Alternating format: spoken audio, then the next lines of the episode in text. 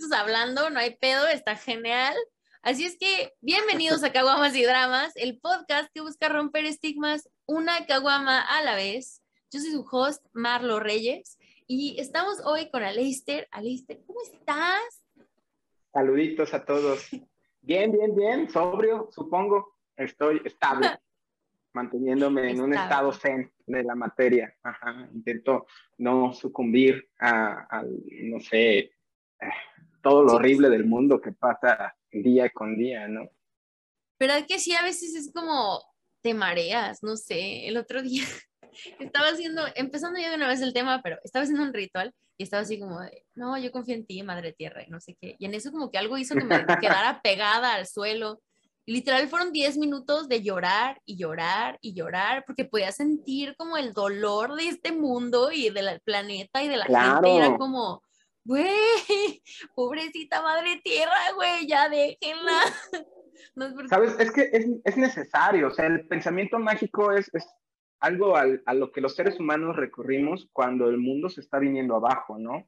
Hay gente religiosa que cree en Dios, de distintas religiones, que lo tiene como un punto mm, cúspide de, de, su tranquilidad emocional, de su tranquilidad mental que si tienen algún problema dicen, ay, Diosito va a solucionar este pedo y la chingada, ¿no? Actualmente creo que nuestra generación ya está un poco más deconstruida en cuestiones religiosas, eh, ya no somos tan hegemónicos, ya practicamos distintas costumbres, eh, hacemos como estos rollos de mezclar religiosidades con espiritualidades, con prácticas. Eso está muy rico, está muy chido, es algo que le debemos a la nueva era, ¿no? Y creo que es necesario porque el mundo está lleno de cosas nefastas, el mundo está lleno de, de, de ansiedad, de males, de penas, de destrucción, de muerte. Y necesitamos recurrir a una vida espiritual, a un pensamiento mágico para poder sobrevivir el día con día. Entonces, es, es, algo a lo que todos estamos inmersos. Incluso la gente más científica recurre a la ciencia como una especie de fe para poder mantenerse a flote. Claro. Si todos tenemos algo, ¿no? Se siento que a veces nos... Es una plática que yo trato de tener con mi mamá porque mi mamá es muy cristiana. Y el otro día le dije, ma, es que mira, o sea, yo está bien, yo le dije, la verdad a mí me da, me da mucha paz que yo sé que no me tengo que preocupar por ti. A mí no me importa qué crees, o sea, yo te respeto, pero tenemos que dejar ir por la vida tratando de cambiar, o sea, el pensamiento, la creencia, es como, güey, qué bonito más bien saber que todos estamos encontrando algo que nos llena personalmente, que nos ayuda a crecer a nosotros como persona, porque pues nada le va a funcionar a todo el mundo, ¿estamos de acuerdo? Claro, sí, sí, sí, no, creo que cada una de las personas de este planeta tiene su propia historia, tiene su propio cuento. Si yo te pregunto quién eres, me vas a contar una historia, me vas a, a, relatar una narración sobre lo que tú crees que eres, ¿no? Sobre cómo te ves a ti misma. Claro. Y al final eso termina siendo lenguaje creo que todos tenemos un lenguaje propio y tenemos un lenguaje compartido. La realidad está construida a través del lenguaje. Cuando nosotros hacemos un ritual, ya sea prender una veladora, prender un incienso, hasta prepararnos una tacita de té o salir, llorarle a la luna por alguna cosa, algún deseo que tengamos, estamos llevando a cabo pues, una conversación con el universo a través de un lenguaje simbólico donde le estamos ofreciendo algo al mundo para que el mundo nos otorgue algo a cambio. Por ejemplo, en el caso del café, ¿no? Tenemos que hacer el ritual matutino de levantarnos, poner la tacita de café, echar ahí este, pues lo que viene siendo el brebaje, echar ahí el contenido, el azúcar, la chingada, bla, bla, bla. Te lo tomas, ¿por qué? Porque estás pidiendo tener un buen día, es lo que necesitas para comenzar. Y lo que decíamos de la intención, ¿no? O sea, de hacerte tu café diciendo, esta café me va a despertar, pero no me va a dar la ansiedad, este café me va a dar un buen día y no me va a dar gastritis, o sea, darle intención a todo lo que hacemos. De esa sí, sí, sí, es, es, necesario, es necesario. De, no sé si hayas leído a Alistair Crowley. No. Es este, ese, le llaman el mago negro, ¿no? Es, un güey que fundó una orden mágica llamada Telema y también tuvo que ver con Anton LaVey en la fundación de la Iglesia Satánica y también estuvo ahí metido en la cienciología. O sea, ese güey es como una especie de parteaguas de lo que es el simbolismo y la magia del siglo XX en adelante. Entonces el vato decía que todo acto mágico es un acto de voluntad. O sea, hay magia ahí donde tú quieres obtener algo del mundo, donde tú quieres, eh, tú lo deseas, tú lo buscas, tú lo cristalizas, lo visualizas, lo llevas a cabo. O sea, todo acto que contenga un atisbo de voluntad ya se considera un acto mágico. Está bien cabrón, o sea, básicamente estamos hablando de que todo a nuestro alrededor contiene algo de magia. Sí, concuerdo. El otro día le estaba diciendo a un amigo que a veces siento que, digo, muy diferente a Harry Potter, porque claro que ese es como un concepto acá.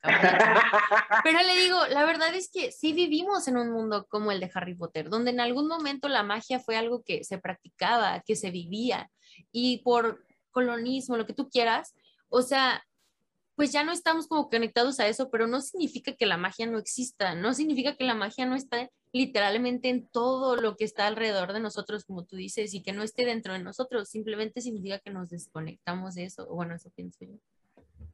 Claro, claro, claro, o sea, no tanto así de que yo vaya a hacer un conjuro así Wingardium Leviosa. No, por eso digo que no es como la misma forma. Ajá. Pero, o sea, que la magia aquí siga, aunque pensemos que, ay, no, no existe y es de las películas. Sí, sí, sí. En algún momento la magia y la ciencia son la misma cosa.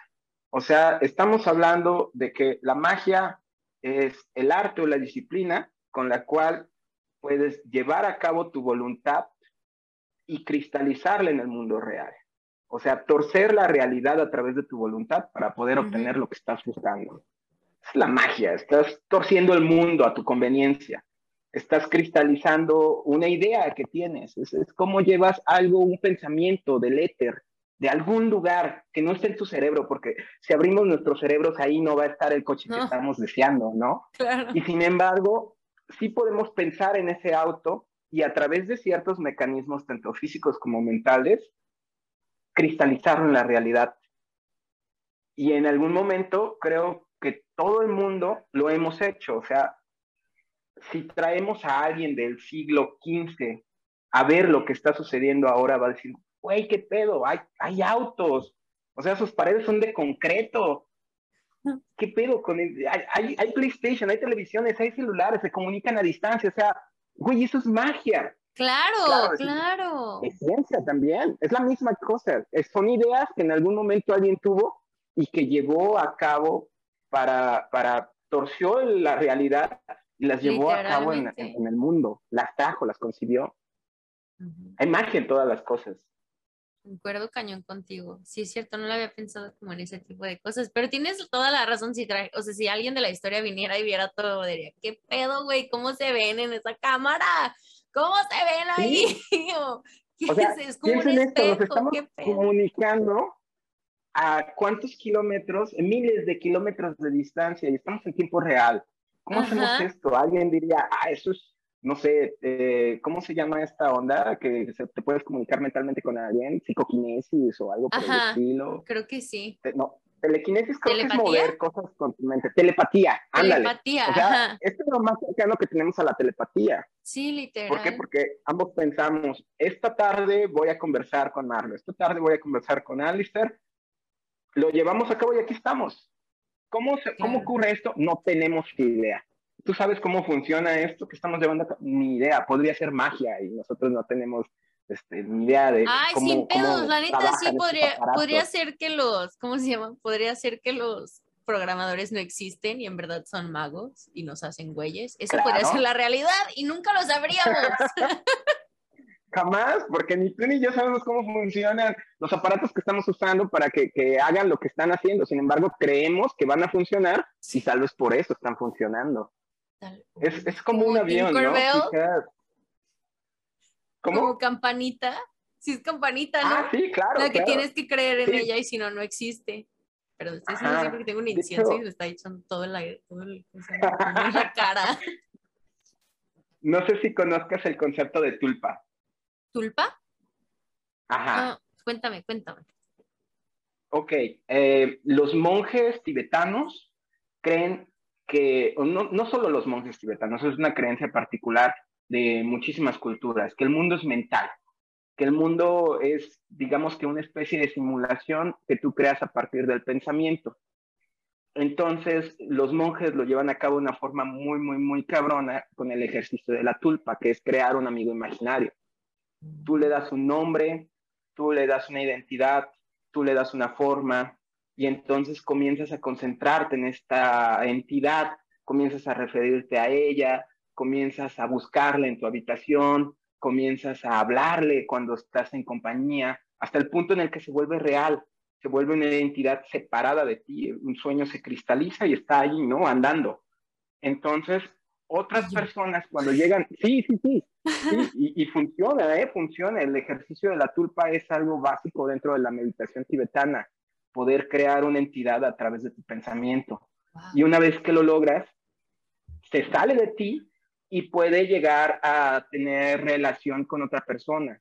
O sea, digamos que tu amigo imaginario hace contacto con un tercer individuo, se conocen y el hecho de que esta persona ya crea en la existencia de la tulpa le da más fuerza, lo hace real. Cuando nombramos algo y pensamos en ello, se vuelve real. Así funcionan muchísimas cosas dentro de la magia e incluso entidades sobrenaturales. Está muy, muy, muy cabrón. Ese concepto evoluciona después y parte algo que se llama egregor, dentro de la magia más occidental, que es un pensamiento comunitario. Digamos, em, estas entidades eh, que llamamos demonios, ¿no? Por el estilo, o ángeles, o, dioses, digamos, eh, ¿no? Pazuzu del exorcista. ¿Cuánta gente no cree en la existencia de Pazuzu por el simple hecho de haber salido en la película? ¿Cuánta gente no cree que está ahí y le reza y lo escucha y lo ve y le teme y lo invoca? Y que son te ves tan lejos los niños chiquitos, los niños chiquitos que, o sea, como lo fácil que es que crean, que les puedes decir tres veces en su vida que, no sé, está el cuco o la chingada, y van a estar, o sea, viviendo bajo esa creencia y en verdad va a existir y van a ver sombras y van a ver cosas y va a existir, claro, ¿no? Y, y pensamos que cuando crecemos se va eso, pero no. Pero no, de hecho. Podemos hacer real un chingo de cosas. Incluso la gente, eh, cuando, si tres o cinco personas me dicen que soy un pendejo y me lo empiezo a creer, quizás lo sea. Quizás lo, yo, yo comience a actuar como uno. Y todo por qué? Porque estoy jugando dentro de la narrativa de otros individuos. Si todo es un relato y cada vida y cada identidad es una narrativa, entonces al estar participando de las narrativas de otros, tal vez me estoy convirtiendo en la persona que no soy, en la persona que ellos quieren que sea. Sí, o sea, eso también puede, cabe dentro de lo, de, lo que es la magia. Magia simpática se le llama. Ustedes no saliendo, chavos, pero sí se puede, no sé. Pues, ¿Tú, qué magia practicas, Marlo? Mm, ah. Me, contaban que leías el tarot, que te gusta la astrología. O sea, cuéntame de eso, ¿qué, qué hay ahí? Ah, la verdad. ¿A qué le tiras? Uso la astrología y el tarot más como herramientas, o sea, como muy no siento que a veces tengo como conocidos o así que se lo toman muy, muy, muy serio y yo lo respeto, de cada quien es diferente. Yo lo trato de usar simplemente como algo que yo sé que yo ya lo sé, pero no, o sea, está muy tan en mi subconsciente que no puedo verlo sola. Y eso es como, para mí, de cierta forma, como soltaron. y eh, la astrología, la verdad, sí hay, o sea, sí hay cosas como que creo en la astrología, pero no es algo tampoco como que use muy, muy cañón. La verdad, yo más que nada lo que hago es como, pues lo que estaba platicando hace rato que estábamos hablando, ah, que es magia intuitiva, le llamo yo, y vino de una experiencia, ajá, y vino de una experiencia que tuve en mi vida, que conecté muy cañón como con, ya no le voy a decir yo, digo yo mayor porque suena muy mamón, pero como, como con mi yo interior muy cañón, ¿sabes? Y con esa voz dentro de mí que yo sé que tiene una conexión muy cañona con el universo, como todos lo tenemos.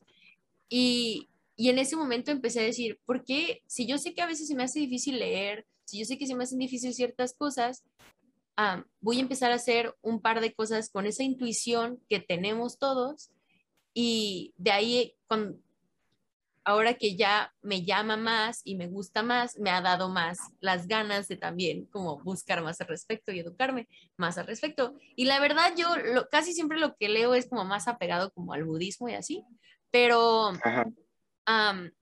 la verdad han sido muy, muchos, yo hago como rituales muy de, uno de mantras, que simplemente es este, mi mantra es confía en el universo, confía en la madre tierra, confía en ti mismo y deja todo lo demás ir.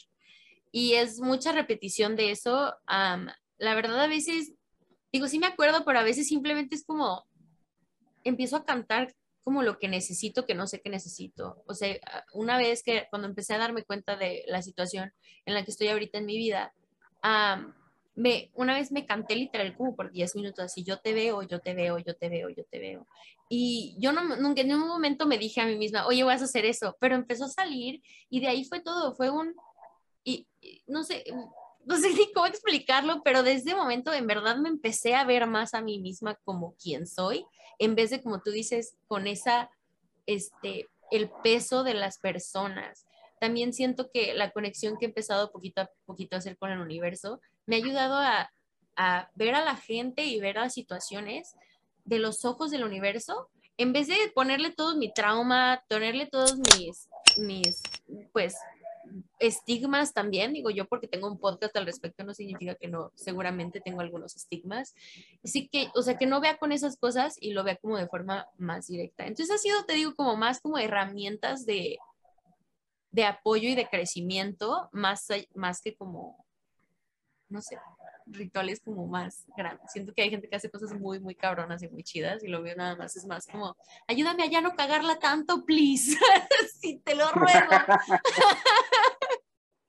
y algunos de separación, porque hay la, la gente se te pega muy cañón energéticamente. Pues mira, respecto a lo que dices de fluir, eso es taoísmo puro. Sí, tienes razón, son filosofías orientales muy cabronas el universo está ahí y realmente hay una ilusión del control sobre lo que tenemos nosotros eh, a nuestro alrededor. No podemos controlar nada. A veces no podemos ni controlar eh, nuestra respiración, nos ahogamos con una patata que comemos, ¿no? Sin embargo, sí, sí podemos eh, quizás controlar nuestras emociones respecto a lo que ocurre. Simplemente dejándote llevar. Eres una hoja en el caudal del cosmos simplemente fluyendo a través de, de las vidas, ¿no? que nunca debemos de manipular. Y yo no entendía, yo decía, pero claro que sí, porque tienes que tomar decisiones a veces. O sea, hay situaciones que tienes que tomar decisiones. Y entonces lo empecé a ver diferente y dije, pero es que eso no es manipular. Eso es la vida te está dando una opción y pues tienes que tomarla, güey. O sea, tienes que tomar una decisión, no, no hay de otra. Manipular es eso, es tratar de cambiar esas cosas que, pues que en verdad no nos toca cambiar, que así es el mundo, que así es la vida y que no podemos ir por la vida cambiando todo lo, a nuestro alrededor para hacerlo más cómodo para nosotros, sino que en verdad tenemos que irnos acoplando de cierta forma. Y digo, no estoy hablando del sistema y esas cosas, eso es toda otra onda, pero sí, tú me entendiste, ya ves que a mí se me va así. No, no, no, sí te estoy entendiendo, te estoy entendiendo. Creo que eh, el mundo está dado, ¿no? Y ahí hay un choque de pensamientos entre la onda occidental y la onda eh, oriental Mientras los orientales, con esta filosofía del taoísmo, se dejan ir, dejan fluir, dicen que el Tao, cuando lo intentas agarrar, eh, se destruye, ¿no? así pasa con el universo. Cuando tú intentas darle forma, se va. Ya no es el Tao, es otra cosa, es algo que parte de ti y que es falso. Porque ahí el, el ego te está engañando, ¿no? Ah, así es.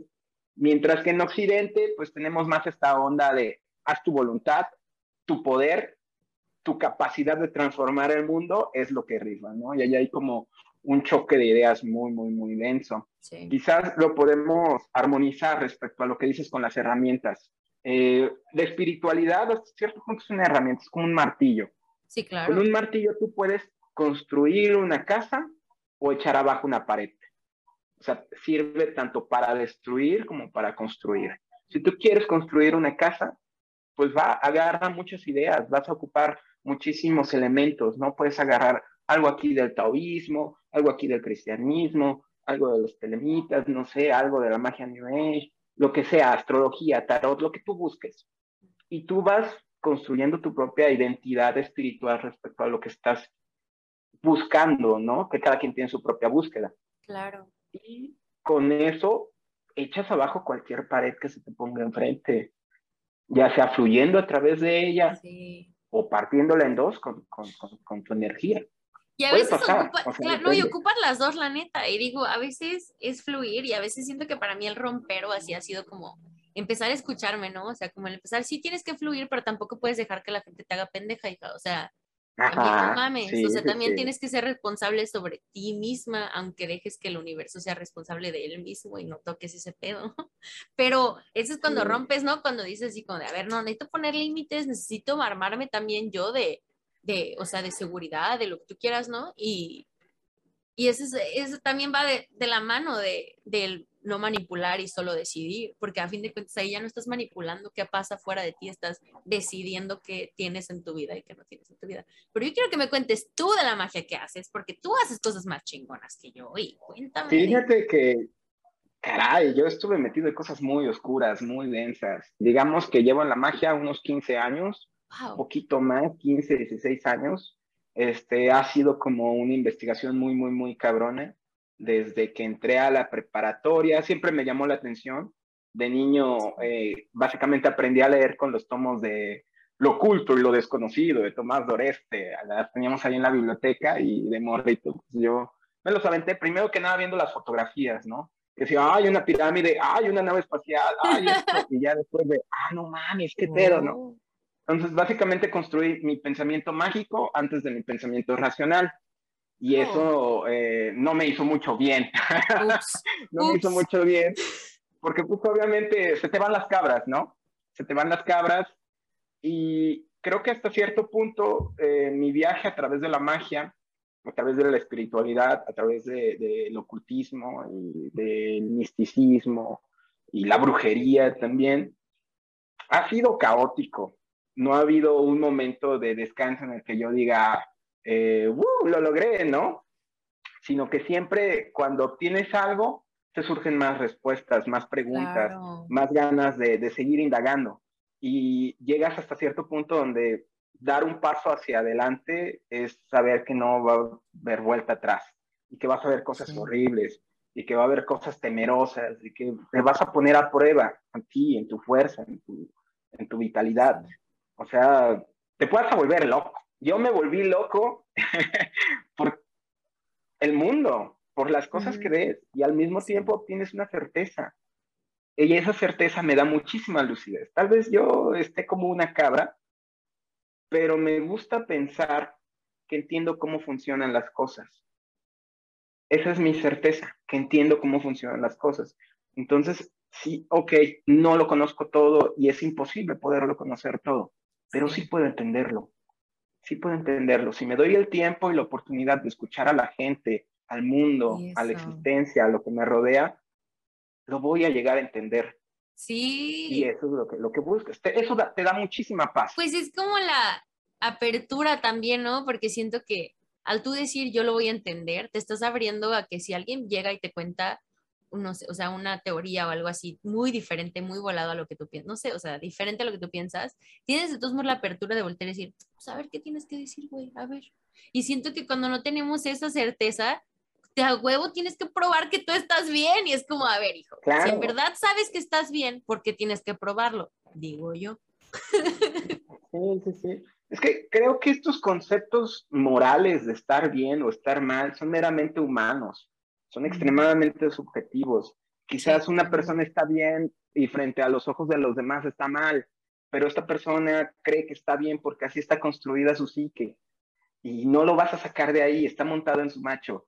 igual las otras personas, este, hay un choque ahí ideológico sobre cómo ven la existencia, cómo ven el universo, y hasta cierto punto yo intento salirme de ese juego y decir, ok, ¿saben qué? Ustedes este, sigan peleando, yo quiero escucharlos yo quiero escuchar por qué están peleando. Yo quiero entender por qué dicen que tú estás mal, por qué dicen que tú estás bien. Quiero saberlo.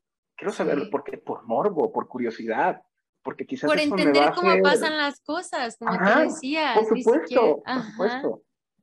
Yo no quiero imponer una idea. Yo no quiero decir, ah, sí voy a encontrar la verdad absoluta y decir, yo soy el que tiene la verdad y todos están mal, excepto yo. No, no, no, para nada. Solo es aprender. Pues mejor te mueres, ¿no? Siento yo como que digo, si algún día volteo y les digo, no, yo ya sé todo, la neta, aviéntenme un pinche bote o algo, porque si ya no tengo, ya no tengo ganas de cuestionarme, ya, chavos, la neta, ya, ya pónganme en alguna casita que vaya a escribir ya con Sí, sí, sí. Imagínate, yo eh, en varios rituales de necromancia, donde he hecho sesiones de espiritismo, he practicado con Ouija, o con la Ouija, o como chingado se pronuncie, eh, con tarot, de las negras, usando huesos, cosas por el estilo, cosas densas, cosas densas. he llegado a tener la certeza de que eh, sí hay algo más, sí hay algo más de lo que estamos viendo. O sea, lo que vemos no es precisamente lo que hay distan. Incluso si te vas al punto de vista científico. pues hay como un chorro de pruebas de que tal vez estamos viviendo en una, ¿cómo se llama? En una, simulación. En una simulación y ya hay como un chorro como de... Puede ser, puede ser. O que estamos viviendo, no sé, en el sueño de alguien más, que nuestros cuerpos, que la mm. materia es simplemente energía vibrando de una forma mucho más lenta y nosotros nos hacemos como las formas, ¿no? O sea, ¿qué tal que tú volteas y todos nos vemos como los de Monster Inc., pero así se ve normal y tú ves Monster Inc. y ves gente o algo así y quién sabe, está súper loco saber que en verdad nunca vamos a saber qué ve el otro. O sea, tú me puedes decir, si es que eso es rojo y los dos vemos lo mismo porque ahí está algo rojo, pero qué tal que tú ves así algo nada que ver y eso se ve así, es una de las cosas que se me hace más locas y por lo que se me hace así como de, es que nunca podemos decir que estamos en lo correcto porque, güey, ni siquiera sabes si ves igual que el de al lado. Entonces, ¿cómo puede ser que piensas que estás en lo correcto? Sí, imagínate, si convences al 99.9% de la población de que el cielo es rojo, va a cambiar de color. Sí. ¿Por qué? Porque así creen. Porque todos los creen, todos lo creen. Ajá, todos lo creen. Todos lo creen. Y, y, tal vez el azul se convierta en rojo y el rojo se convierta en azul. No lo sabemos, no sabemos. Vivimos eh, insertados en un, en un, mundo donde hay una comunidad de mentes humanas que están dando forma al mundo y, nosotros convivimos en ese flujo energético. Y cuando se nos va el cuerpo, pues simplemente se diluye la energía, ¿no? En el éter. Hay algo que le llaman segunda muerte. La segunda muerte es cuando el ego o el reflejo de cómo te ves a ti mismo pierde, pierde existencia esa es una, una, una buena respuesta respecto a la pregunta de, güey, ¿dónde están los fantasmas de los cavernícolas? Se murieron porque no hay fantasmas. Claro, o sea, hasta la misma energía se disipa. O sea, quizás los fantasmas, las entidades, los espíritus, todos estos seres paranormales que se quedan embrujando un lugar, no duren para siempre, porque nada dura para siempre. Ni siquiera nuestra lengua, ni siquiera el sol, ni siquiera la tierra nada dura para siempre. Sí. No, no, Entonces, está, está muy cabrón, ¿no? Muy, muy Me acuerdo, desde más chavita me acuerdo mucho que me, cada vez que escuchaba así de, ay, la Haunted House o el Haunted no sé qué, así, todo así embrujado. Bueno, no embrujado porque embrujado es con brujas, pero ¿cómo se dice? Haunted. Pues puede ser, ¿no? Puede ser, o sea, si te vas como al concepto eh, menos mm, gramatical, oh, pues embrujado puede ser un sitio que está maldecido, ¿no? Ok, ok. es, bien curiosa la, palabra. Bueno, di, di, di, No, no, no, solo iba a decir que solo siempre, o sea, desde más chavita me acuerdo que les decía, es que no son fantasmas como tal, es la energía. Si tú usas un lugar para cosas malas, como los hospitales mentales, ¿no? De los, de, o sea, de hace mucho cuando era todavía más horrible que hoy en día. Este, Dicen, es que porque ahí pasan cosas que no sé qué, hay fantasmas y la gente dice, güey, es que aunque no haya fantasmas como tal, es una energía tan fuerte, tan, tan fuerte en un espacio por tanto tiempo, que pues también la, o sea, la energía de un lugar también puede pasar por trauma y también puede pasar como por todas estas cosas, puede pasar por ansiedad, por todas esas cosas, y es algo que si lo tienes ahí tanto tiempo, se contamina de cierta forma. Pues imagínate, digamos que estos fantasmas como tal, Em, son algo parecido a una fotografía o a las primeras veces que se, que se grababa sonido, lo hacían en unos conos de cera. O sea, ahí mm. grababas el, el, el, espectro sonoro. Ay, sí, cierto. Que usaban como este material de plata con el cual atrapaba la luz, la atrapaba un momento. Básicamente estamos hablando de dos tipos de energía eh, que viene siendo energía sonora, o más bien el efecto sonoro, ondas sonoras, y también estamos hablando de, pues, luz, ¿no? Fotones. ¿Por qué no pensar que nuestra conciencia se puede quedar impregnada en las cosas que hay a nuestro alrededor? Que quizás una emoción tan fuerte como es que en un hospital de sanidad mental te estén dando electrochoques o te estén torturando o, o estén haciendo experimentos contigo, todas esas emociones fuertes, toda esa presencia se queda grabada en el lugar físicamente hablando y se repite una y otra vez como si fuera una fotografía vieja o... ¿En qué película salía eso? De audio. Creo que es en... Creo que es en el orfanato. No sé si algún día viste la película del orfanato. Sí, la de... Mm, creo que es Guillermo del Guillermo Del Toro. Creo que sí, es de Guillermo del Toro. Es una de mis películas de miedo favoritas. A mí no me gusta el gore, pero porque ah, cuando veo cosas los puedo sentir y, y ah, el goro me, mata, pero, ah, pero me gusta mucho como de terror, así como de fantasmas y la mamada. Este, y esa película, es, bueno, a mí me gusta muchísimo cómo está hecha, pero me acuerdo que en esa película salió una frase que decía, es que los, los fantasmas solo son escenas que se repiten hasta ser escuchadas, o sea, como para ser escuchadas. Esa es del espinazo del diablo, también de, creo que de Guillermo del Toro. Ah, no mames, pensé que era donde e, es un orfanato y está Santi, ¿no? Que es un niño que murió adentro como de una piscina y se ve su fantasma que tiene como una especie de la sangre saliendo por su cabeza yéndose hacia arriba. Ah, es en medio de la guerra española. Ay, tal vez, pensé que era la del orfanato que está, digo, también un orfanato, pero con el niño que tiene como la bolsa en la, como un saco, saco en la cara. Igual y pudiera ser. Es en una de esas toma esta idea del fantasma como una repetición. energética, una repetición que se manifiesta una y otra vez y la deja en claro en todas las películas, desde El Espinazo del Diablo, pasando por El Orfanato, La Cumbre Escarlata, o sea, en esas películas maneja el mismo Me debería de poner a ver. Están muy buenas, buscando películas para como Halloweenescas para este mes y eh, estaría padre porque mi amiga que está, ha estado viendo las películas conmigo, sí le gusta ver como de otros países. Ayer vimos, creo que se llama Contratiempo, algo así. Esa no es de miedo, pero es española. Ya está aquí peliculitas y cosas, pero es española, pero está súper rara y es como de suspenso. La neta, los españoles hacen el suspenso bello.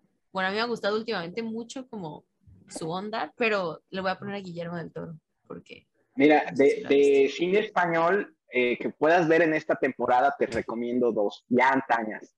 Una es Tesis de... ¿Tesis? Tesis. Tesis. Creo que es de Alejandro Amenábar. No, no me acuerdo de quién es, de quién es su director. Pero es sobre la creación de películas gore, precisamente. O oh. sea, de películas snuff. Estamos hablando de una... Pero no se ve así como... Los 90 no, no, no. Haz de cuenta que es una chava que está investigando para su tesis eh, ah, este asunto de, las películas snuff, ¿no? Y va descubriendo que en su facultad se llevan a cabo algunas estas películas ilegalonas que actualmente creo que se encuentran en la, en la Deep Web y que ahí hay gente muy, muy trastornada que paga por ver estos videos de muerte y masacre real, este, que de repente ella se mete muy, muy, muy profundo en ese asunto y pues termina, termina ahí complicándose la vida, ¿eh? Y otra, esa sí sé que es de Alejandro Menábar, se llama Abre los Ojos. Es la película original en la cual se basó Vanilla Sky, esta película donde mm. sale eh, Tom ya Cruise. no te estaba haciendo caso, literalmente las estaba, las estaba abriendo en el buscador para que no se me Sí, no, no, no te preocupes. Eh, las dos están muy buenas. Son cine noventero español. Eh, sí, literal son una del 96 y una del 97. Las dos. Sí, sí, sí, sí, Ambas son de Alejandro Menada. Déjalo checo, a ver. la, de ah, tesis, checa la de tesis. a ver, la de tesis es de Alejandro Benavar, sí. Ah, no, la música. Ah, claro. Dice la música, no sé si también sea él. Sí, también debe ser. No, director también. Sí, sí, sí, sí. Esas dos están muy chidas de cine español. Le voy a Pero decir. si ya te quieres ir más lejos, tú dime qué tipo de, de cine Luego de te terror mando. quieres ver. Ajá, a mí ¿Qué me gusta mucho como. quieres tener? Me gusta mucho como que. Comodidad o... Ajá, o sea, como que estés así como de, ¿qué va a pasar? Pero, ah, pues antes me gustaba como el pedo de los screamers y así, pero la neta ahora ya me da mucha hueva porque pues ya está como, pues ya sé que me va a dar un susto. uh. Pero, no sé, por ejemplo, The Witch, Heritage, todo ese tipo de películas donde es como, güey, ¿qué está pasando ahorita? O sea, ¿qué, qué es esto? Ese son el tipo de películas que me gustan ahora. Fíjate Vimos el otro día la de- moda Ajá, terror. No, no, no, sí, ¿cuál viste? ¿Cuál viste? Ay, es que no me acuerdo cómo se llama, pero estaba en HBO Max y tiene, es ¿De qué Jack trataba? Nicholson, es Jack Nicholson, Ajá. Cher, ah, y otras dos morras, una güerita y una como Las brujas, ¿no? Ajá, algo pero que como, como que no saben que son brujas, como el principio de, como su conocimiento de, no sé, de que son brujas y conocen al dude, a Jan- Jack Nicholson, y está Que súper Jack Nicholson mal es como el diablo o algo parecido. Ajá, es como un demonio, Ajá. está súper, o sea, la Sí, vimos sí, porque fue sí. como, ay, pues una de Halloween, y, la, y yo dije, ah, está Cher, cara- claro que la quiero ver, y mi amiga así de, Jack Nicholson, yo la quiero ver, y no la vimos, y yo, ¿qué estamos viendo? O sea, me encantó, pero las dos así de, ¿qué estamos viendo, güey? Neta, ¿qué estamos Sí, esa movie es viendo? como de los ochentas, creo. Sí, es Sí, viejita, ajá, interesante. Está súper interesante. Sí manejan como esta onda de las tres morras, de que son brujas, que llega Jack Nicholson como esta, esta personalidad masculina fuerte, Ajá. autoritaria, y empieza a ponerlas a, a las tres en contra de, pues, de ellas mismas, a causarles Ajá. inseguridades. Es Pero anda con las tres. es Ajá, es una crítica al machismo, muy, muy, muy Sí, des- cabrona. ajá. La tengo que volver a ver. Yo siento que veo las películas primero como película y luego ya la vuelvo a ver y veo como que todo, por ejemplo, yo, no manches, Megamente es, es toda una, ¿cómo se llama? También es toda una Una crítica, crítica social sí. muy cabrona en cuanto a, o sea, pues cómo no puedes aventar a dos personas a lugares diferentes y esperar que terminen siendo el, el mismo tipo de persona, ¿no?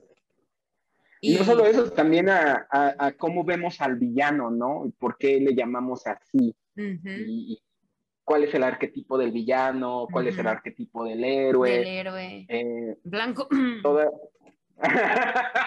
sí, sí, sí. Claro, de hecho, Ups. e- e- está interesante para deconstruir todo ese pedo, ¿no? Porque este megamente, eh, para que la chica le haga caso, tiene que mostrar una imagen que no es la que lleva. O O sea, sea, como el code switching se le dice, racial. ¿no? En la cultura acá, es el, el cambio de código, que es cuando tú eres una minoría y hablas de cierta forma con, con, pues, tu gente, tu cultura, y cuando vas con la gente blanca y tienes que cambiar y regresar, se llama code switch. Y de cierta forma es eso. Órale, Ujú. sí, sí, sí, está está súper interesante eso. Sí, la verdad es que me encanta ver las películas y verlas así como, a ver, también que es este, el, el extraño mundo de Jack, yo pienso que habla sobre la apropiación cultural. Apropiación cultural. Ajá. Sí, sí, sí, sí, porque Jack se está apropiando de la Navidad y le está saliendo del carajo. Exacto, y Del se está carajo. haciendo el héroe, ¿no? ¿Y qué hace Estados Unidos y el hombre blanco, se puede decir, mucho, o sea, repetidamente en la historia? Es agarrar las cosas y hacer como que, uy, mira cómo le estoy mejorando y la chingada y no sé qué, es como, güey, si no estaba roto no lo tienes que arreglar, o sea, por favor. Sí, sí, sí, sí, o sea, quizás podemos decir que Tim Burton está haciendo una crítica a la apropiación cultural Ujú. eh, a través de, de cómo el, el Halloween se empieza a convertir en otra cosa. Pero Ujú. cuando éramos niños, pues no lo veíamos de esa manera, ¿no? No. Creo que es algo que tienes que aprender a hacer ya cuando eres adulto, darle esa doble Exacto. lectura, ese análisis, no tan superficial. Decir, Sí. óyeme, aquí hay algo muy interesante. Óyeme. ¿Dónde? ¿Por qué me salió como que eso salía en la tele o algo así como en Chavo del 8? No sé. El otro día me dijo que el Chavo del 8 valía verga. Y yo, amiga, ¿qué te pasa? es cultura mexicana. O sea, sí tenía unas cositas ahí. Mira, Ay, yo, no yo no voy a defender a, a ese, a ese vato, eh, porque me cayó mal desde niño. Pero sí entiendo que fue parte aguas de la, de la comedia mexicana. O sea, Ujú. sí, ese güey hizo un gran trabajo. Se sigue Sí. consumiendo en Latinoamérica. Y, ni siquiera solo en México. Yo me he enterado como de, o sea, muchos otros países este, latinos donde ven a, los lo ven así como de, no mames, super show. en Argentina les mama, ¿eh? Les mama en Argentina. Lo siguen pasando hasta la fecha. Y es así, güey, no están hartos, es la misma fórmula repetida una y otra. Ay, mira, yo no, yo no los puedo juzgar porque literalmente tengo como 10 años viendo Friends y lo veo y lo acabo y lo empiezo otra vez. Y lo veo y lo acabo y lo empiezo otra vez. Entonces yo no estoy aquí para juzgar a nadie. y así que digas mucho mejor, mucho mejor que, ¿cómo se llama? Así que digas muchísimo mejor que el Chavo del 8 no está, ¿eh? O sea... Pues, eh, mira, te voy a ser bien sincero. He visto como 10 capítulos de Friends. Yo soy más de How I Met Your Mother. También la he visto 80 mil veces. Serie que, la puedo ver las veces que tú quieras. Pero Friends, no sé, en los 90 ¿no? Ay, es que ya, ya es, es la mamá, es la mamá, es la mamá de How I Met Your Mother. Sí, claro, claro, yo entiendo que es como, como su versión para millennials, ¿no? Está bien, mira, si algún día estamos en la misma ciudad, te voy a obligar poco a poco. Así es que no te preocupes, date tu tiempo. Está bien, no la va, Va, va. voy a aprovechar mi tiempo libre para este. No sé, sí, sí la voy a ver, sí la voy a ver. Porque mira, tenemos una amiga en común, Sandra. A Sandra le encanta Friends. Es así como de, ay, yo, no sé, no me, no me gusta. Literal, no es que no me guste como tal, pero no, ajá, ahí está, ahí está. O sea, es parte de la cultura popular. O sea, creo que una persona de mi edad ya tiene que haber visto Friends para entender. No, la neta conozco mucha gente que nunca ha visto Friends. Sorprendentemente hay más gente de la que pensarías que no ha visto Friends. Wow. Así es que no te preocupes. Ok, tranquilo. Creo que si hay gente que no ha visto ni Star Wars ni, ni El Señor de los Anillos, yo puedo vivir tranquilamente sin haber visto Friends. El Señor de los Anillos lo lamento, pero lo intenté, en verdad sí lo intenté y no tal vez ahora ya pueda, pero, ay, me acuerdo cuando fui a ver la del Hobbit y yo así. No sentía como mis ojitos se iban así como de, ya se va a acabar este pedo, hubo como cuatro partes interesantes en la película, duraron como cuatro minutos cada una y todo lo demás es como, ya van a llegar, me sentía como el burro de Shrek, ya merito, y ya merito, y ya merito. La fantasía mágica no es lo tuyo, pero mira, retomando un poco el tema, este, el tema de lo terrorífico. Este, el director del Señor de los Anillos, también del Hobbit, comenzó haciendo películas gore y tiene dos películas que son buenísimas. Cuando el gore se hacía de forma casero, ¿no? De forma manual, cuando los efectos especiales eran prácticos. Este, su primera película se llama Bad Taste, Mal Gusto, me parece, es de extraterrestres. las escenas gráficas son brutales, o sea, realmente él hacía los maniquís y les explotaba la cabeza y había mucha sangre y vísceras y todo. Y luego refinó su técnica con una película grotesca que se llama eh, Brain Dead. En, Latinoamérica creo que se llamó mm, tu perro se comió a mi madre. Esa está muy, muy, muy chida. Ajá, sí, sí, sí. ¿Por qué? Porque más bien, tu madre se comió a mi perro. Ajá, así se llamó en, en algunos países. ¿Y en español? ¿Y en inglés se llama Brain Dead? Sí. Como muerte cerebral. no, es que me estoy cagando de risa, porque me da mucha risa como a veces los nombres es como, ¿qué? Sí, lo cambian completamente. Creo que en España se llamó Tu madre se ha comido a mi perro. Así se llamó en España. En México creo que se llama. Ay, no recuerdo aquí en, en, América Latina cómo le pusieron. Debe ser algún nombre así como terroríficamente muertos o una mamada por el estilo. Pero es de Peter Jackson y es buenísima, buenísima. Algo que si te gustan los zombies, y, te gusta lo repugnante, lo repulsivo y tienes ganas de vomitar, es algo que, es digno de verse. Te tengo una pregunta, me ocurre una buena pregunta. Dale. ¿Tienes alguna recomendación de películas o así, donde si alguien, no sé, qué le llama la atención como todo lo que estamos platicando, siento que a veces siempre, o como muchas referencias de libros, pero es como, si están como curiosos de cierto tipo, o sea, como, ¿cómo decir? Pues de todo lo que estamos hablando, ¿Usted tienes alguna recomendación de películas o algunos directores así que tal vez puedan ir a hacerse un binge y tal vez como aprender alguna cosa que tal vez les llame a seguir buscando más al respecto así? Ok, eh, si una recomendación de películas precisamente de horror, de terror, de todo eso. Pues no, no tienen que ser como de horror y terror, más bien como de magia, o sea, como de, este, pues de lo que hablamos al principio, o sea, como más bien de los rituales, de todo ese tipo de ondas. Mira, recomendaciones de libros que tengan que ver con magia. Yo creo que estaría bien cabrón que comenzaran con algo que se llama el... Ay, se llama como las tablas esmeralda, es filosofía hermética. Tiene otro nombre, el Kibalión.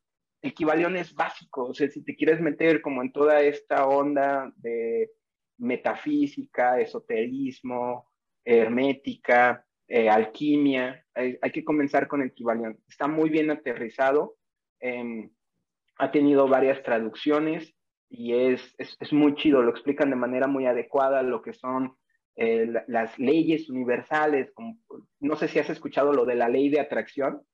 Sí, sí, pero si quieres decirnos por si alguien en el podcast no lo ha escuchado.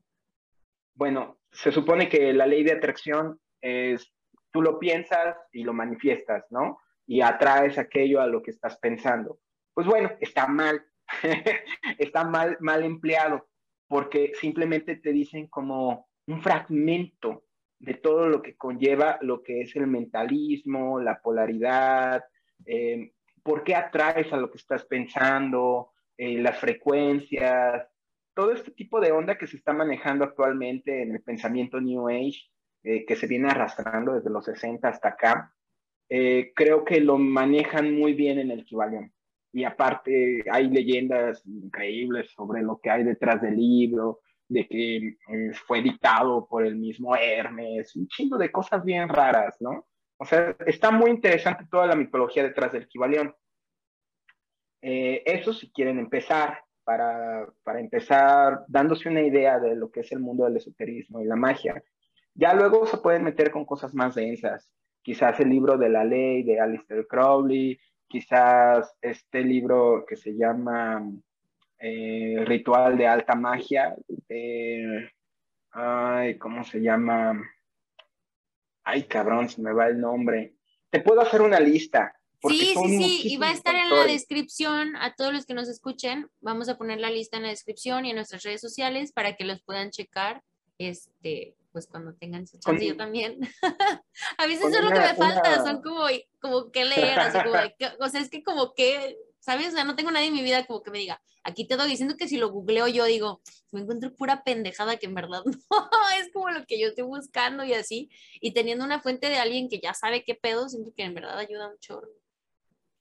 Hay, personajes que dejaron huella, Papus, Elena Blavatsky, eh, ocultistas de gran envergadura, eh, Scott Cunningham, eh, ah, Samael, si te quieres meter ya a este pedo de de, mm, ay, ¿cómo se llama? Como es una fracción esoterista, como de gnósticos. O sea, realmente todo el pensamiento esotérico, el pensamiento ocultista, el pensamiento mágico de estas sociedades, que algunas son sociedades secretas, incluso la masonería, eh, eh, la sociedad Rosa Cruz, eh, manejan estas ondas herméticas.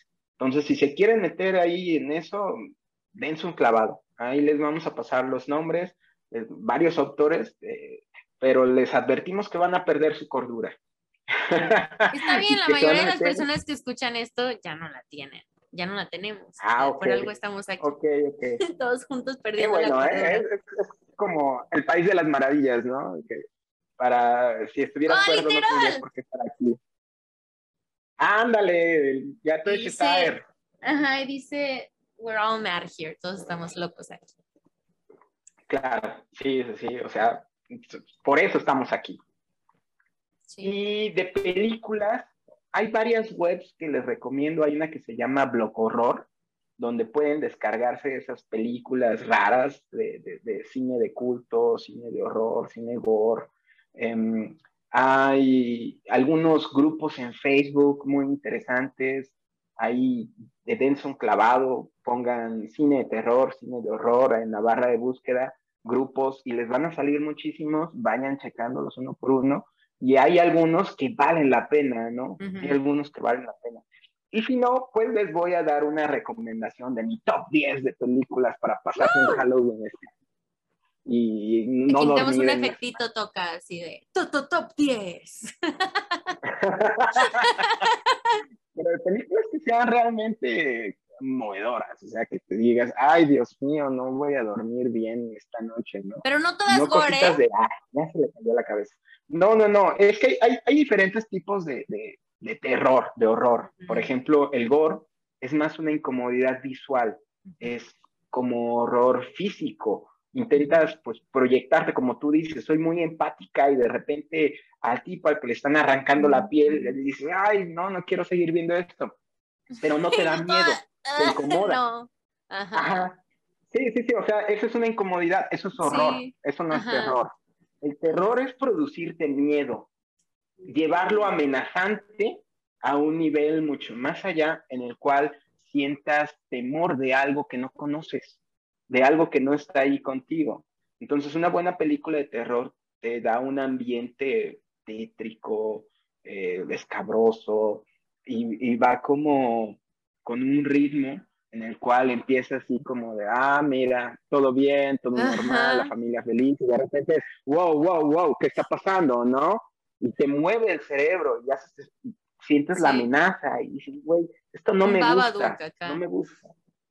Claro, claro, o sea. Babadook es una excelente película, si no la han visto, esa es de mi top de, de terror, Babadook. Es buenísimo. Sí, está, está muy bien hecha Babadook. Y es, eh, hay, hay una serie de películas de los 2000 para acá que muchos dicen que el, el, el terror vio sus mejores tiempos en los ochentas, yo creo que sí hay joyitas del 2000 para acá que valen muchísimo la pena. Por ejemplo, en ese tipo de terror está Hereditary. Hereditary, no tiene, no tiene mucho gore, pero si te quedas así como de, ay, güey, qué pedo, ¿no? O sea, sí te mueve. Igual, eh, todos, la bruja también, como la mencionaste hace rato. Eh, ¿Cuál más? Está eh, no sé si hayan visto Suspiria. Suspiria sí tiene un chingo de gore. Eh, creo que la pueden encontrar en Prime. Y está muy buena, ¿eh? está muy, muy, muy buena. Es un remake de una película de Darío Argento que trata sobre brujas. Es una trilogía. Ajá. no, hay de todo, hay de todo, hay para picarle. Bueno, bueno, este, voy a buscar unas no que contigo, no es mi mm, del mundo de que casi todas las películas de ese tipo, o no casi todas, pero una mayoría de ese tipo de películas, pues sí tiene como, aunque sea pues, algo de gore, pero pasa donde lanza, y yo soy así de que... O sea, yo veo Grey's Anatomy y me tapo los ojos, te lo juro. O sea, yo veo Grey's Anatomy y me tapo los ojos. No puede ser. Bueno, no, es que te lo juro. Eh, si veo así una, alguien haciendo, ya lo siento. ¿Eh? Quizás la profecía, la profecía, no tiene mucho amor. Ajá. Donde se supone que es el hijo del diablo y que tiene la marca del 666. Ay, creo que ese sí lo he visto. Está chida, es una trilogía también. Y si no, eh, creo que en inglés es The Omen. Sí, sí, sí. Y sale un morrito que se llama Demian. Demian, y se cuelga una sirvienta, ¿no? Esto es por ti, se avienta de su casa con la Está muy chida. De esa época también el bebé de Rosemary también no tiene gore y se pone una tensión así de, ay, güey, cuando ya da luz al bebé y es, ¿por qué tiene esos ojos? Porque son los ojos de su padre. Y es, güey, pero mi esposo no tiene esos ojos. Pero su padre no es su esposo, es el demonio. Así, ¿no? Entonces sí, Ajá, sí, así el shock, ¿no? Ay, el spoiler no es spoiler porque tiene 40 años la película. Pero sí, si o no lo hemos visto es nuestro pedo. Ajá, sí, sí, ya no es mi pedo, tiene 40 años la película y es una referencia del cine de terror. Pues es como de esta vibra del exorcista. Ok. E, e, esas películas son como de esa vibra, ¿no? Así de, ay, güey, eh, ¿qué estoy viendo? O sea, te, malviajan mentalmente porque no podían usar gore, estaba prohibido en esa época. Así y todavía no usaban los screamers tan a lo estúpido, siento yo también. Ahora ya lo abusan mucho. claro que debes de usar screamers. A mí lo que más me encanta es cuando van a usar un screamer y no lo usan, ¿sabes? Cuando estás así de ya valió madre, ya valió madre, estoy preparado, ya valió madre y no pasa nada, güey. Nada. Entonces, te dejan así alborotado, ¿no? Ajá, vestido, de alborotado. Estaba a punto de gritar y, me quedaron mal. Prendieron el boiler y no se metieron a bañar estos canijos. Blue Balls, pero de película. sí, completamente, completamente. Y luego te avientan el screamer cuando ya estás relajado, ¿no? claro, claro. A mí siempre... Pero está chido porque se supone que ya después de ver varias películas con la misma temática, ya te sabes los ritmos, ¿no? El ritmo, es como la música. Ahí está un screamer. Ahí está, ahí está, ahí sale, y dices, ah, ya, ya como que lo anda buscando como a Wally, ¿no? ¿Dónde está el screamer? Ahí está el screamer.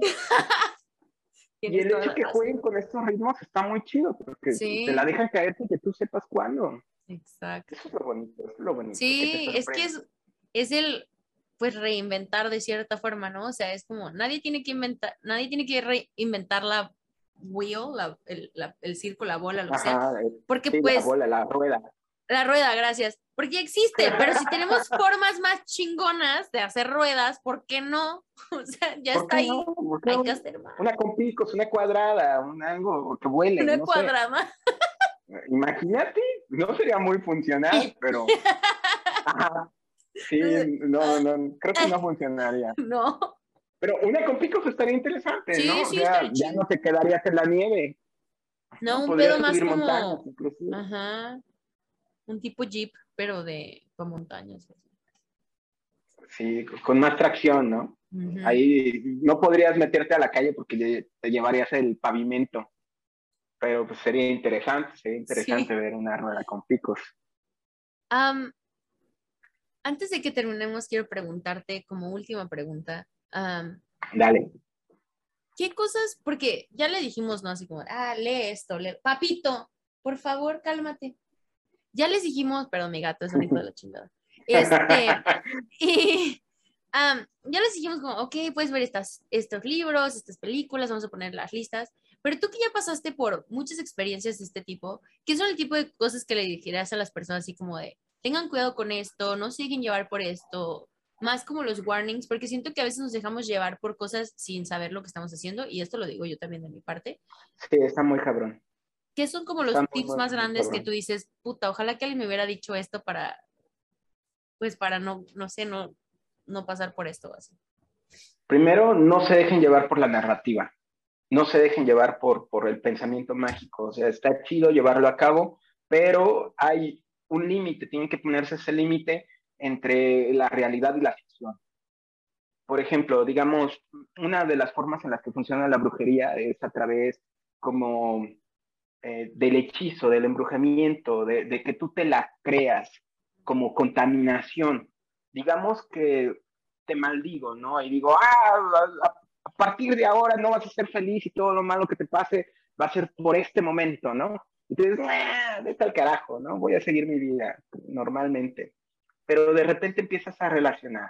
Digamos que se te cae el celular, se rompe y, te viene la idea de, oh Dios mío, fue por la maldición. Y de repente, no sé, este, atropellan un gatito enfrente de ti y dices, oh Dios mío, es la maldición que sigue persiguiéndome. Y empiezas a relacionar todo. Y ya lo estás haciendo real y te contaminas y se vuelve real y tú estás reciclando el problema y reciclando el problema y ya estás embrujada, ya, ya la maldición surtió efecto. Y esa es una de las primeras cosas, no se dejen llevar. Deben de tener un equilibrio entre el pensamiento mágico y el pensamiento crítico y poder decir, ok, me está ganando la narrativa.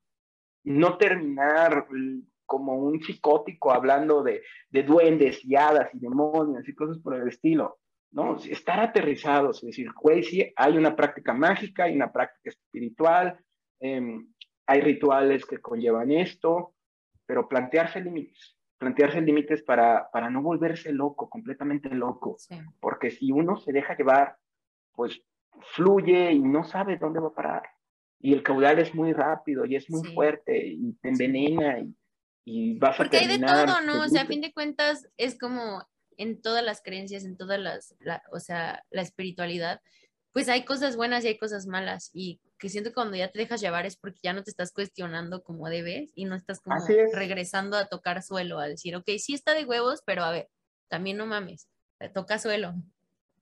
Sí, eso es lo más importante, siempre hay que tener un pie sobre la tierra, ¿no? O sea, está chido, hay que saltar de vez en cuando, hay que emprender el vuelo, pero aterrizar, aterrizar es lo más importante, porque si nos dejamos ir, no sabemos dónde vamos a parar, quizás paremos en un culto, quizás nosotros hagamos una secta, quizás terminemos haciendo un sacrificio humano, quizás terminemos en un psiquiátrico o en la calle dando lástima o, o haciendo algún tipo de hechizo o embrujo que puede pasar dos cosas.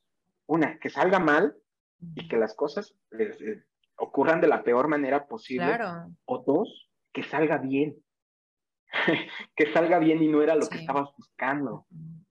Sí, no, aparte nunca usarlo como en el enojo, ¿no? Siento yo que ese tipo, o sea, la espiritualidad en general, hasta el cristianismo, todo, porque todas esas cosas tienen fuerza, les damos fuerza colectiva, como tú decías, y tienen fuerza.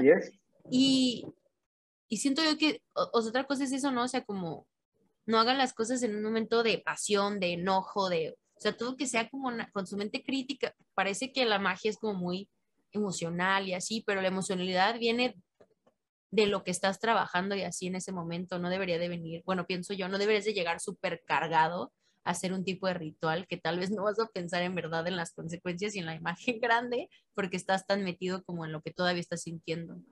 cierto, cierto, cierto, hay que tener la cabeza fría porque, bueno, a mí me ha pasado, yo he hecho mal algunas cosas y hay repercusiones, hay consecuencias, para todo hay consecuencias. Pueden ser consecuencias energéticas sobre tu persona o sobre los que te rodean, pero siempre hay consecuencias. Es, es una ley básica de la materia, ¿no? Para toda acción hay una reacción en sentido inverso. Si tú le pegas a una pared, puede que la rompas, pero también te vas a romper la mano. Y pasa lo mismo con la magia. no puedes obtener algo si no das algo a cambio. Es una ley y si estás tratando de obtener cosas negativas, pues no es como que las opciones son, ¿cómo se llama? Van a ser muy positivas. Ajá, o sea, cuando te metes en esos pedos, siempre hay opciones para poder evitar eh, la ley de la fatalidad, como se le llama, o de causa y efecto. Eh, sin embargo, eh, las opciones no son muy gratas, ¿no? hay opciones que tienen que ver con si va a haber una repercusión energética sobre mí, yo prefiero que esa repercusión energética ocurra sobre otra cosa. Por eso hay sacrificios de animales, sacrificios de personas, de plantas, porque para eso, como sacrificar algo para que no vaya contigo. Así es, para que no vaya contigo. Se ah. están llevando esa carga por ti. Y si lo haces mal, pues te la carga es doble, doble. triple. Otra cosa bien interesante es no se dejen influenciar por otras personas que crean tener la razón.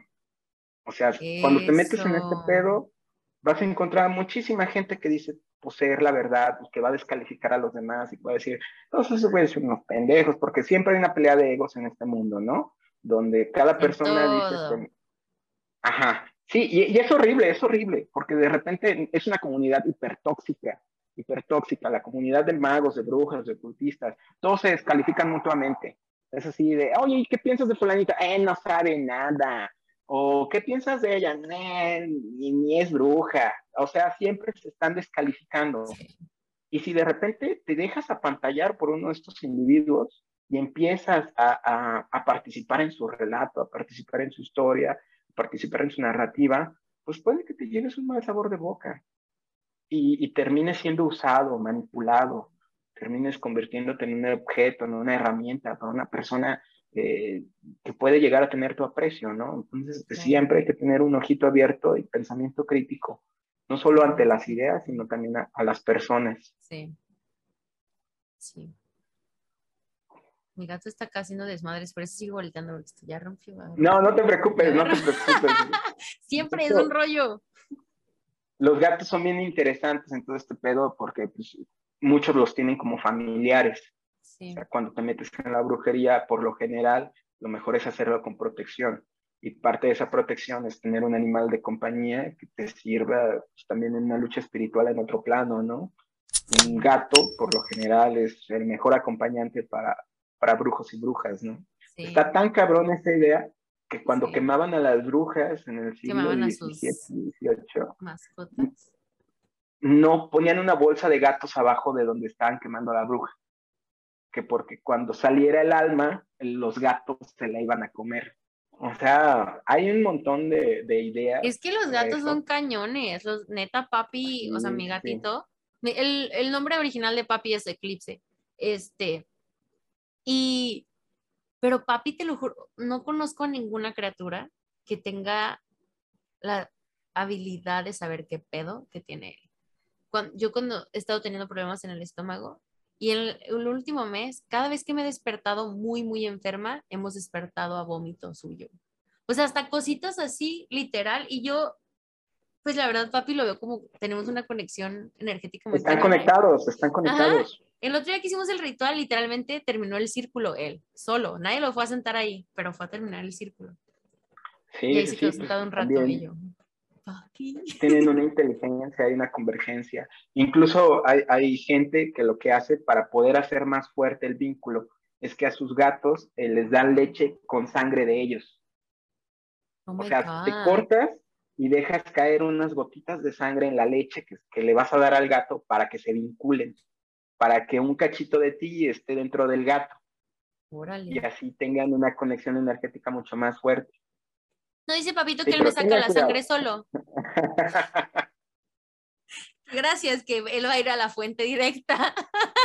Suele pasar con los gatos, o, te aman o te arrancan los ojos. No, me adora con mi alma, con toda su alma, pero todo el pinche tiempo está rasguñándome. Y ya ni es feo, o sea, ya no me lo hace así como de enojo ni nada, pero de repente que se asusta y me brinca, ¿no? Me ha dado unos rasguñones de sustos que... pero pues así es. Estoy diciendo. La señora, así, papi, te estoy diciendo que te voy a chingar y te voy a agarrar. Este, pero no regañas como si fuera tu hijo, ¿no? Así de, oye, yo sé que tú. Así les hablo. A pesar de que eres gato y no hablas español o inglés, yo sé que tú puedes entenderme. Así que deja de hacer. Así les hablo, pero también es como crecí, como crecí muy sola. Me acostumbré mucho a hablar con todo a mi alrededor. O sea, yo cuando estaba chiquita de que, ya vamos a acabar, pero yo cuando estaba chiquita de que pretendía como si me estuvieran grabando cuando cocinaba, como tuve que empezar a cocinar desde muy chavita, pretendía como que era un programa de tele y estaba como enseñando a cocinar y así. Pero aparte a mis mascotas siempre les hablo, siempre, siempre. O sea, el otro día le di un baño a Chiquis. Ahí está mi. Este, le di un baño a, la Chiquis y no le gusta que le dé baños. Y literal lloré así todo el tiempo que le estaba dando el baño. Estaba, Chiquis, perdóname, a también me cae a bañarme a veces, güey. Yo lo tengo que hacer como cuatro veces a la semana, amor. Tú lo tienes que hacer una vez al mes y te quejas. Y yo así chillando con el perro. Chiquis. Pero, Pero sí, son los bebés. Está bien, o sea, es hacer más fuerte el vínculo. Hablarles como si fueran personas, los vuelve personas. Sí. Y eso está chido. Son una compañía muy bella, la verdad. Claro, claro, yo también tengo dos mascotitas ahí que amo y adoro. Son gatitos, sí, la neta, sí hacen un paro. Los dos, tengo un perro y un gato. Ahí, el, gato es para la brujería y el perro ahí para pasear. Para la compañía. es que sí, porque los gatos te ayudan a mantener como tu espiritualidad de cierta forma y los perros te ayudan a mantener tu cuerpo físico porque es el perro el que te obliga a salir a caminar. No es el gato, el gato le cambian las cacas y ya se te olvida, pero el perro es el que te dice, no, güey, salme, sácame a hacer pipí o voy a hacer un desmadre. Sí, o sea, quizás ambos gatos y perros mantienen tu estabilidad emocional ah, sí, como sí, compañía, pero el gato tiene usos esotéricos. Incluso en esta temporada hay muchísimos, muchísimas alarmas en Facebook y en Twitter de, oigan, gente, no den en adopción gatos no, negros. Y no dejen salir, o sea, manténganlos en casa, no los dejen salir. Manténganlos en casa, porque en esta época hay gente que caza gatos negros y gatos blancos y los sacrifica en rituales. Entonces hay que poner muchísima atención de lo que se está cociendo en nuestro vecindario. ¡Oye, allí está! Y es, y es hermoso, mi gato también es negro. ¡Ay, es que los amo! Es que en verdad... Hay, ah, ¿hay un qué? Hay una, hay una leyenda con los gatos negros que todos los gatos negros deben de tener al menos una cana. Entonces, esa cana, esa cana blanca que hay en tu gato, se la quitas con mucho cuidado y la guardas en tu cartera o la, pones, no sé, en un llavero o algo. O sea, es, es un amuleto muy fuerte. Es un pelo blanco de un gato negro. Es algo muy, muy, muy, muy, muy cabrón, simbólicamente y sí sé dónde la tiene. Sí, lo puedes ocupar, puedes ocupar, es un buen amuleto. Sí, no se Incluso como regalo. No, no, no, pues ellos mismos pelechan. Pero mínimo todo gato blanco debe tener su, su perito negro. canita por ahí. Digo, al revés. Ajá. Es que mira, por eso estoy cagada de risa. Es que miren, los que nada más están escuchando, bueno, toca si quieres borrar, no me importa, pero Chiquis está ahí dormida y él quería entrar ahí adentro, pero no podía abrir la puerta porque Chiquis está dormida contra la puerta. Entonces estaba todo desesperado. ¿eh? ya, ya, ya, ya, se metió. Es un gato muy inteligente. Ah, no, es que no, por eso lo tengo que estar cuidando tanto porque es muy inteligente. Así encuentra cómo subirse hasta arriba de las repisas y así, de repente nos volteo y yo, güey, ¿cómo llegaste ahí? ¿Cuándo? ¿Cuándo aprendiste esto? O sea, como, ¿en qué momento ya otra vez pudiste hacer esto en esta casa o así? Porque, ah, pinche papi. Pero te lo vas a ver sirviéndose leche y comiendo cereal y abriendo puertas y leyendo un libro y platicando. Ay, pues no me, con que aprenda a usar el, el, ¿cómo se llama el baño? Con eso tengo. ¿El arenero? el baño en vez del arenero, así, el, el toilet. Sí hay gatos, ¿eh? Sí hay gatos que lo usan. Sí. Eso está muy raro. A, mí eso me daría un shock así tremendo. Entrar a mi baño y que estuviera ahí el gato cagando, diría, wow. Ay, pero qué padre, menos gasto de la arena. Y, pero, pero, imagínate, ¿no, ¿no te acuerdas de, ese, de esa creepypasta de la gente que entró y vio al perro comiendo cereal con cuchara? Sería lo mismo, o sea, ver animales haciendo cosas humanas de repente nos saca, es una extrañeza terrible. Ay, güey, ¿qué, ¿qué onda con, con este pedo? Mi video favorito es el de un mapache que está este, barriendo. Pero eso es gracioso, ¿no? Ajá, pero es un mapachito así barriendo, güey. ¿Tú qué pedo que estás haciendo? Pero imagínate si el mapache realmente lo hiciera a voluntad, o sea. Se Ay, no, eso sí estaría muy raro. Agarraría una escoba y entras a tu casa y está el mapache barriendo y te quedas, what the Ah, ¿qué está pasando aquí? Pásale por lo barrido, pásale. No me pise ahí, por favor. Ajá, pásale. saca de onda, saca de onda. ¿Tú qué harías si un animal te habla? O sea, si vas por la calle caminando normalmente y de repente volteas una esquina y un gato así de, hola, buenos días, y sigue caminando como si nada. La verdad es que he esperado tanto ese momento en mi vida que ya no me daría miedo. toda mi vida, toda, toda la vida te lo juro, toda mi vida he deseado que un animal me hable. Es, es, uno de mis más grandes deseos, es poder hablar con los animales. Entonces siento que si algún día me pasara, más bien sería como, hoy, es hoy, hoy, por fin. Fíjate que eso es una leyenda de terror de aquí de la colonia. Dicen que en la calle 11 eh, se han visto naves espaciales que bajan, que ahí en los árboles las brujas retosan porque es una calle que está maldita, ¿no? Imagínate algo así muy la calle del infierno de Freddy Krueger, pero en una colonia acá eh, mexicana fea. Y, una colonia mexa tirada a la verga, ¿no? y resulta que, que, en la leyenda, eh, un chavo que vivía por aquí, pues el chavo normal, ¿no? Y todo pero pues dijo, nah, me la pela, la calle 11, que no sé qué, que bla, bla, bla, que andaba caminando ahí y que un gato en una esquina se paró y le habló así de, ¿qué onda, güey? ¿Qué pedo? Y el chavo se volvió loco. O sea, así al punto de que dijo, güey, hay un gato que me está hablando. O sea, como que no, su mente no pudo con, Ajá, no pudo con eso. Con el fenómeno y se rompió. Y a los dos, tres días se colgó en la misma esquina donde el gato le habló.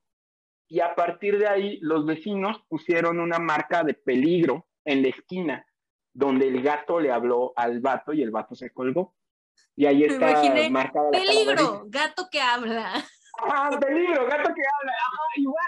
O sea, no, hay, no, no dice peligro, gato que habla, pero sí está está la calaverita con, con, con, sus huesitos atrás. No debería de reírme de esto, pobre chavo, pero... No, sí, tú ríete. Bueno, no conocemos su nombre, ni siquiera es real, pero pues es la historia que se cuenta aquí, ¿no? Y es así de, güey. San Luis tiene muy buenas historias, la verdad. Un día hay que hacer un episodio de puras historias potosinas porque la de la casa de reforma me encanta, bueno, no que me encante, pero está muy cañona. Este, no, hay unas muy buenas en San Luis. San Luis tiene La casa de los exorcismos también, donde se llevaron a cabo estaba? muchos exorcismos en San Luis. Está sobre eh, Zaragoza, enfrente de una de una farmacia. Luego, luego, sobre Zaragoza, hay, hay una tienda de artículos religiosos a contraesquina, pero pinche casa está completamente sellada. Las ventanas tienen sal, tienen hojas de Biblia pegadas, en la puerta hay cruces de hierro. Si algún día pasas por ahí, necesito que me mandes fotos. Ok, ya. Va, va, va, ahí tengo, ahí tengo fotos, ahí tengo fotos de, de la casa de los exorcismos. Porque me da mucha curiosidad. A mí sí me, sí me acuerdo de, o sea, no tengo casi memorias de mi infancia, pero me acuerdo de la casa de reforma. Sí, la casa de reforma la derrumbaron. ¿eh? Marcaba la bien última- cabrón. Ajá, Fue la pero última que derrumbaron porque ahí estaban muy cabrón. sí. Y no querían lo- los No querían trabajadores hacerlo, ¿verdad? abajo. Ajá. Sí, ahora es creo que una placita y la gente evita pasar por ahí. se ¿Neta? la Oye, güey, sí. Sí, sí, sí, sí. Sí me acuerdo que es una placita, pero no sabía que Sí. tenía como mal vibra todavía. Pero sí me acuerdo, pero, o sea, se me hace muy cañón como de, güey, no me acuerdo ni de cosas así de mi vida personal, pero a la casa de, de Reforma me acuerdo un chingo así, muy cañón de cómo Es que se veía. impactaba, ¿no? O sea, sí, tú lo sentías. No ni una calle, perdón, ni una casa, excepto ¿Casa? En, en esa calle, excepto esa. Y decías, ¿por qué está esa casa sola? sí, Y estaba sí, porque la gente no. no, la quiere derrumbar. ¡La maldita! Pero bueno, hemos llegado al final, ya se nos calentó la caguama, bueno, ya no la acabamos, la verdad es que ya no caguameamos porque, porque la host tiene una úlcera, así es que tecito negro. No se enojen, chavos, no, por favor, neta, díganle al universo que les enseñe qué personas tienen a su lado en vez de ustedes creer sabiendo que a quién tienen a su lado, por favor. Este, perdón, estoy traumada por la vida. Pero, pero aquí estamos echándole ganitas y hemos llegado al final de este Eso es episodio. lo que importa. La neta, sí. Hemos llegado al final de este episodio. Muchísimas gracias por estar con nosotros. ¿Tienes alguna, no sé, red social, la que quieras este, compartir? Si no hay ninguna red social que quieras compartir, ah, el podcast también, lo que Ajá, quieras sí, sí, compartir. sí. Si, si quieren echarnos un ojito, de hecho, en estos, en estos días vamos a subir un capítulo de una sesión de espiritismo en el Alarcón, donde tuvimos la, la, la, la posibilidad de manifestar entidades sobrenaturales, y es neta, es neta, todo el equipo estaba cagado del susto, el día salió corriendo al final de- del episodio. Yo también Este, en. Cancelados. Cancelados Podcast. Nos encuentran en YouTube y en Facebook. Y ahí, si quieren echar un ojo en Twitter, Alistair Sánchez. Perfecto, muchísimas gracias. Muchas gracias por estar aquí con nosotros por segunda vez. Gracias a Ha sido un gustazo. auditorio. Fantástico auditorio. Saludos a todos. Sí, son unos Oye. hermosos, unos hermosos. Este, y pues, si quieren encontrar a Caguamas y Dramas en redes sociales, literalmente solo tienen que buscar Caguamas y Dramas en cualquier red social y ahí estamos. A mí me pueden encontrar como Marlos C. Reyes. Todos estos links van a estar en la descripción junto con las listas y ese tipo de ondas o links para las listas, dependiendo que haga tocan roll. Este, pero pues aquí vamos a estar ah, escuchando. Si tienen preguntas, saben a dónde mandarlas. También me pueden encontrar a mí en redes. Ya dije todo eso. Ya lo dije todo. No sé qué está pasando. Yo también estoy sobria. No sé qué está pasando. O sea, no sé. Pero bueno, el punto ¿De es que nos pueden encontrar donde quieran. Y muchísimas gracias. Y pues nos vemos el siguiente jueves echando otra caguamita. Ah. Bye.